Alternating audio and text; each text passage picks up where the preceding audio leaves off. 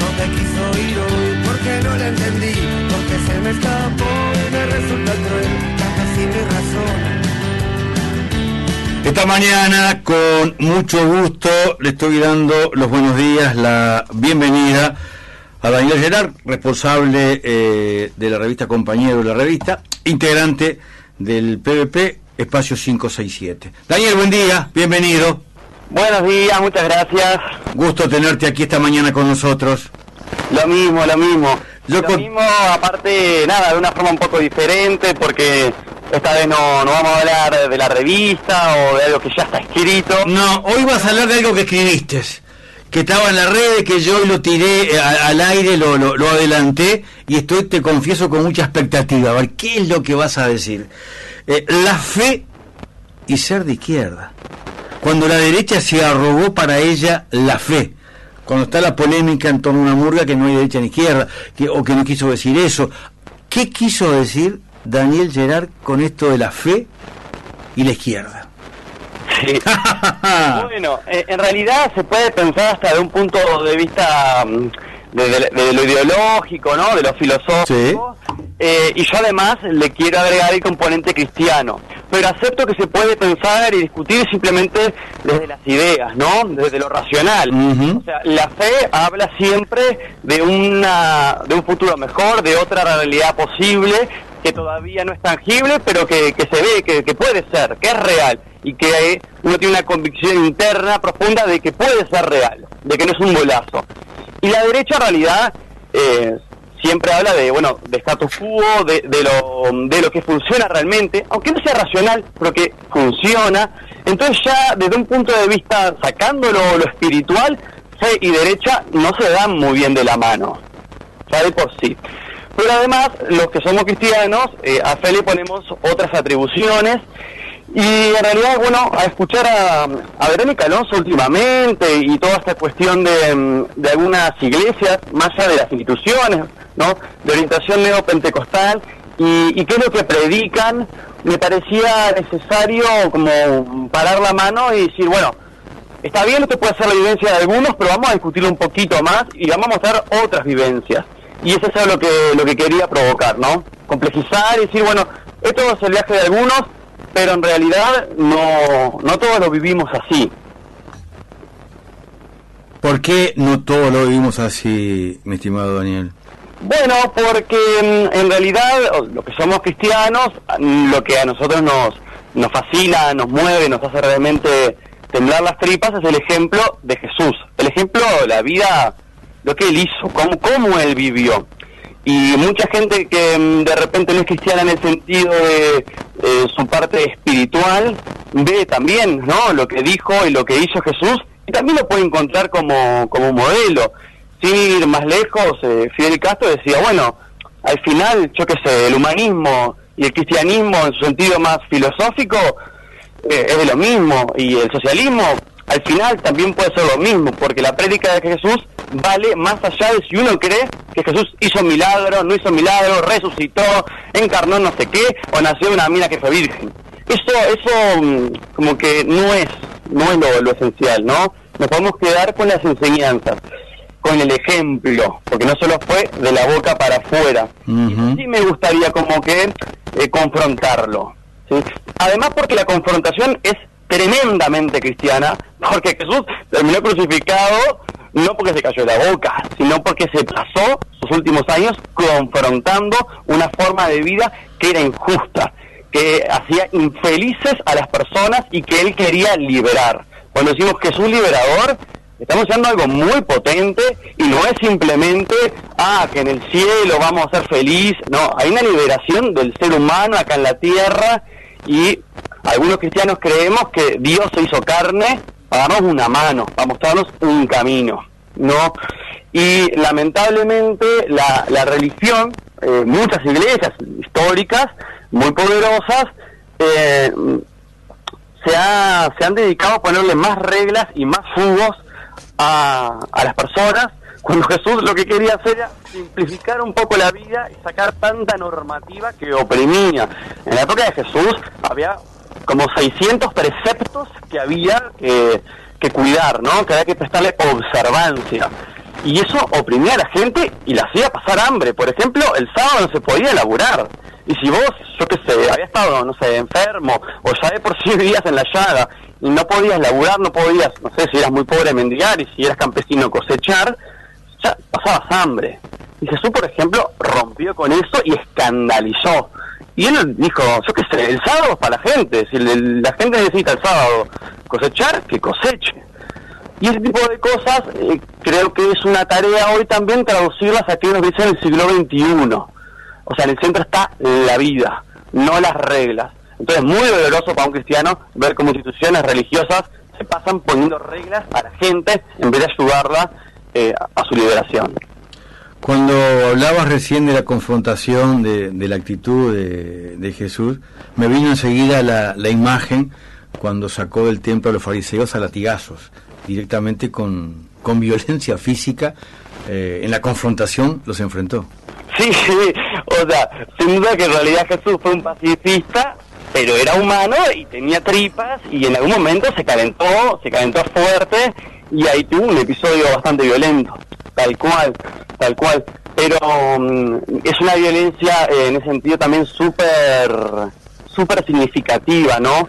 Porque en aquel, es, es bien importante eh, también conocer un poco la historia, porque si uno cree que lo que hizo o dijo Jesús ahora hay que hacer exactamente lo mismo, podemos realmente violentar su significado profundo, ¿no?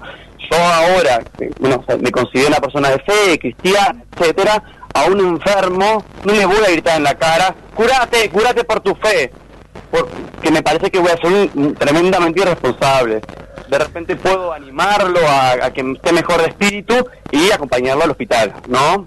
Entonces no es que tenemos que hacer exactamente lo mismo, sino recuperar los significados profundos. Y el templo, para los judíos en aquel momento, em, era el lugar donde estaba incluso físicamente Dios. Había un lugar atrás de una tela donde solo los hombres podían mirar, etcétera, y, o gente de reputación, y ahí estaba Dios, físicamente incluso, ¿sí? Y, Jesús al desdeñar el templo, lo que hace es sacar a Dios de ese lugar tan selecto y democratizarlo. ¿sí? Y cuando él dice, bueno, todo esto se puede, se va, un día se va a destruir, solo puedo levantar un día al otro, lo que quiere decir es que, es que esto se puede destruir y yo a Dios lo voy a mantener vivo porque lo saco del templo y lo desparramos en la gente. Eh, Jesús lo que nos quiere hacer es, democratizar a Dios eh, y ponerlo en el centro de la vida, sacarlo de la roca, sacarlo de los negocios, sacarlo de las reglas y ponerlo en el centro de la vida. Por eso también muchos cristianos tenemos mucha facilidad para sentirnos entrañablemente hermanos de gente que, que no es creyente. Mira qué fuerte lo que estás contando y qué, y qué profundo esto que tiene que ver con la fe.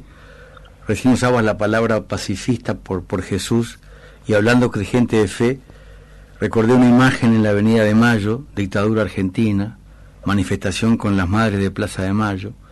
Yo había escrito una revista alternativa en torno al pacifismo y Adolfo Pérez Esquivel me dice, Alberto, nosotros no somos pacifistas, somos luchadores por la paz. Este es un término de Europa, nada tiene que ver con lo que hacemos aquí en el sur. Y me quedé pensando con eso que decías tú, el compromiso de Jesús, que más que pacifista, fue siempre y es un luchador por la paz. Tal cual, tal cual, sí. Y, en realidad todo, todo es muy significativo, hasta, hasta dónde nace él, ¿no? O sea, también podemos ver en, en Jesús la voluntad de, Dios de, de, priorizar, priorizar a los pobres. Dicho en un lenguaje marxista, o sea, Dios al hacerse carne decide también hacer una opción de clase. ¿está? Él decide nacer en un establo, en una familia de migrantes también un gran símbolo para estos tiempos. Gente que no tenía dónde caerse muerta, gente que venía siendo rechazada, que tenía que movilizarse, buscar un, lugar y venían, se venían cerrando las puertas uno tras otro y consiguieron un establo y ahí nació para nosotros nuestro nuestro hermano mayor, ¿no? Después es carpintero, es un laburante, podría tener un montón de otros oficios, pero bueno, Dios decide ser carpintero y después eh, decide predicar sobre todo a la gente más sencilla. Y en un momento, en un pasaje bíblico muy lindo, eh, Jesús le agradece a Dios, gracias Padre, porque tú quisiste mostrarle esto, o sea, esta verdad de, la fraternidad, de, de, ser buen vecino, ¿verdad? Buena persona. Esto que es el tesoro de, lo divino, de lo sagrado en el mundo, se lo quisiste mostrar a los sencillos. Y así te pareció bien. Entonces, si bien Jesús también invita luego a otra gente de otros extractos sociales con mala reputación, también, su prioridad es clarísima. ¿sí? La gente sencilla. Y hoy cuando uno ve, bueno, a algunas iglesias muy antiguas, enquistadas en, en, ciertos, en ciertos sectores sociales, y dice, uy, pobre Jesús, pobre Jesús en su nombre, eh, esto, ¿verdad? La utilización de, de una imagen. Totalmente, totalmente. Es como y lo que él vino a, romper y, destruir, ¿verdad? Que era una forma de relacionarse con Dios a través de cadenas, eh, bueno, después en su nombre como que la institucionalidad, el, bicho humano, ¿no? Porque tampoco vamos a echarle toda la culpa a una institución, el bicho humano terminó reproduciendo lo mismo. Mirá que por dónde arrancó la, charla, con, con qué profundidad, este sábado para quedarnos pensando luego a lo largo de la semana. Daniel Gerard del PDP, eh, redactor responsable de la revista Compañero, integrante de este espacio 567, que a propósito de la fe y ser de izquierda, ha estado en la semana en las redes pensando y que nos honra esta mañana amplificando ese pensamiento, en un momento donde, Daniel, tú estás en una suerte de, retiro. Sí, sí, bueno, eso es una, una casualidad, en realidad yo arranco a laburar el lunes y entre las vacaciones y digamos la playa y eso y arrancar el, laburo, eh, nada, me, me dejé unos días para poder hacer retiro, que es nada, es una forma también de, contemplar la vida de otra forma, de, volver a la fuente de lo que a uno lo, anima, ¿no?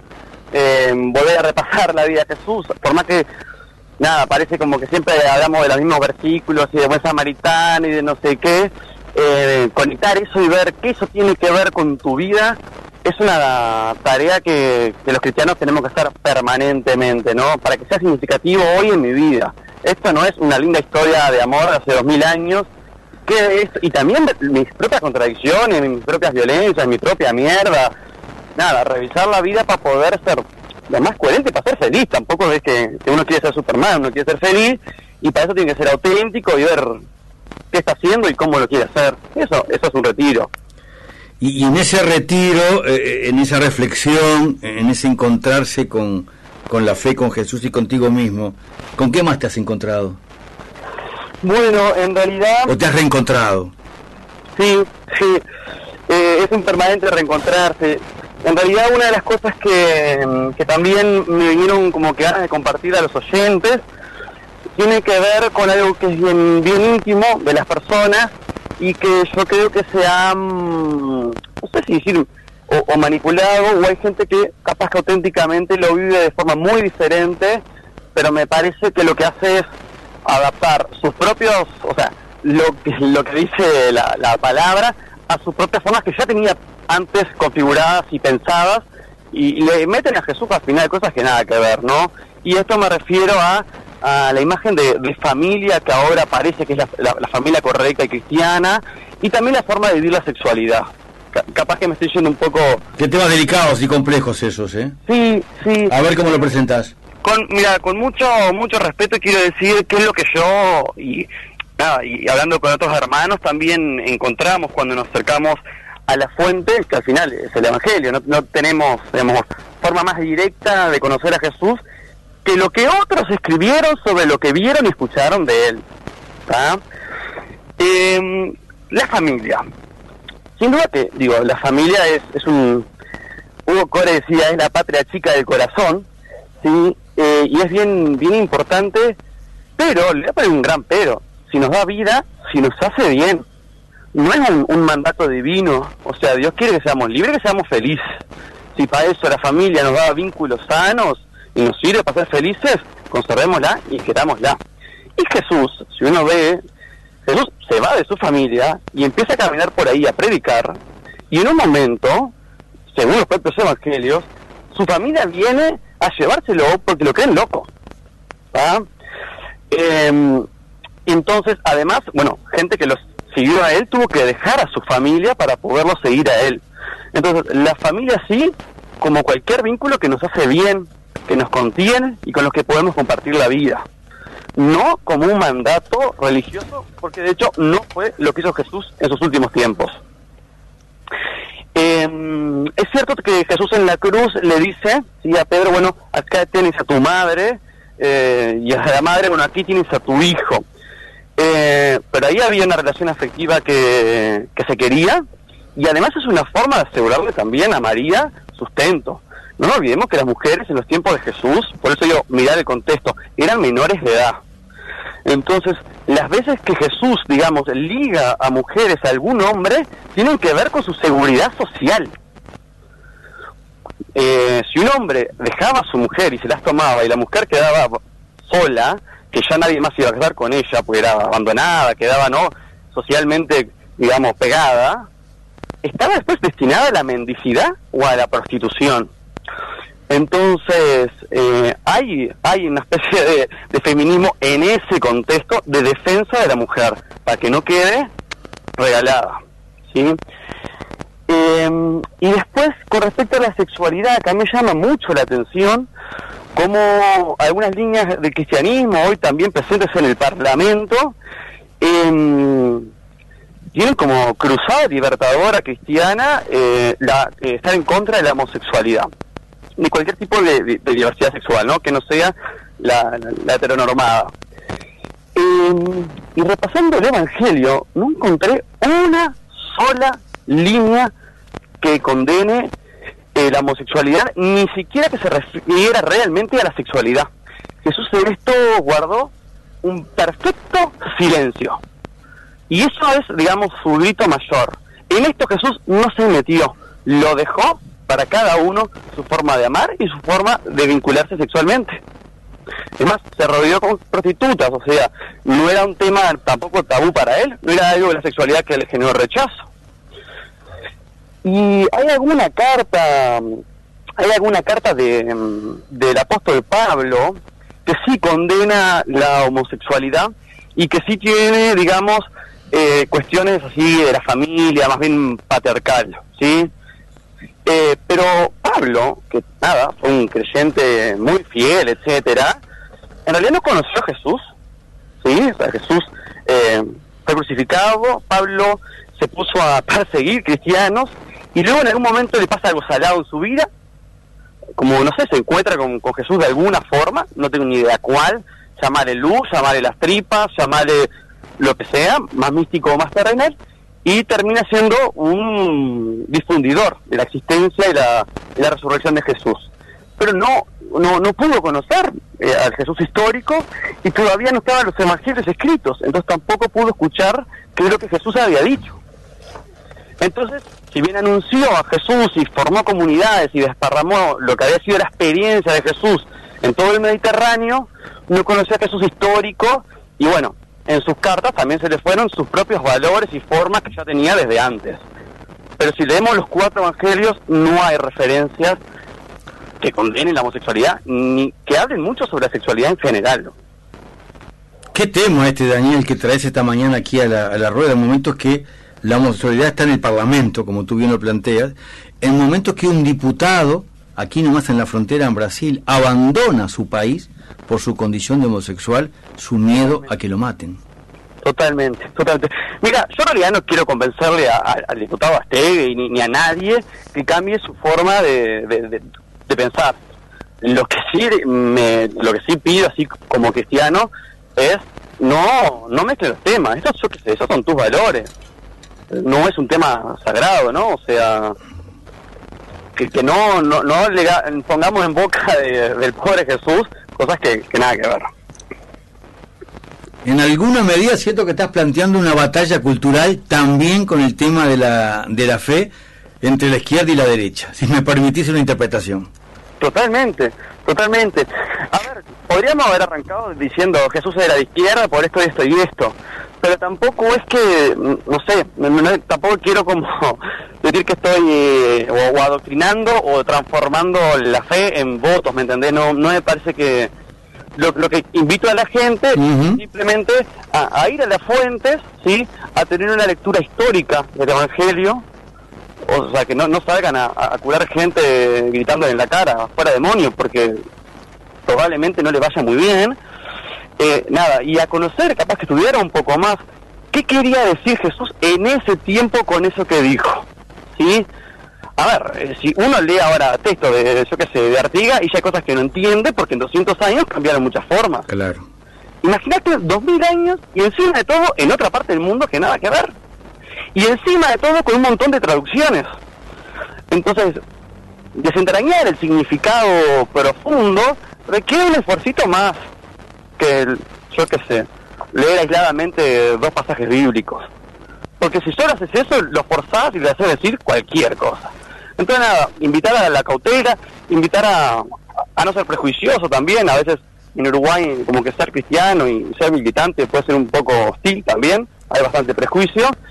Y nada, escuchar con, con el corazón abierto otras versiones, capaz que hoy un poco marginadas, pasadas de moda, en los 60 con la teología de la liberación había como que más, más aire, más margen para esto, hoy un poco menos, tampoco me quiero lamentar ni nada, pero invitar a, compañeros y compañeras a ver también otra, otra dimensión profunda, humana, revolucionaria, liberadora de lo que fue la prédica de la vida de Jesús.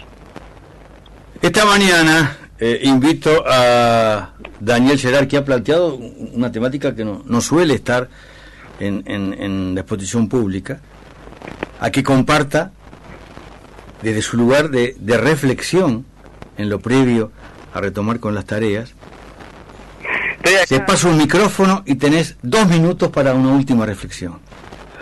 Eh, no, estoy acá en, en Melilla, como decía, de, de retiro. Yo trabajo también en, en lo social en un proyecto socioeducativo y nada. Muy fuerte. Es, son experiencias duras a veces también nos hacen enojarnos con Dios, ¿viste?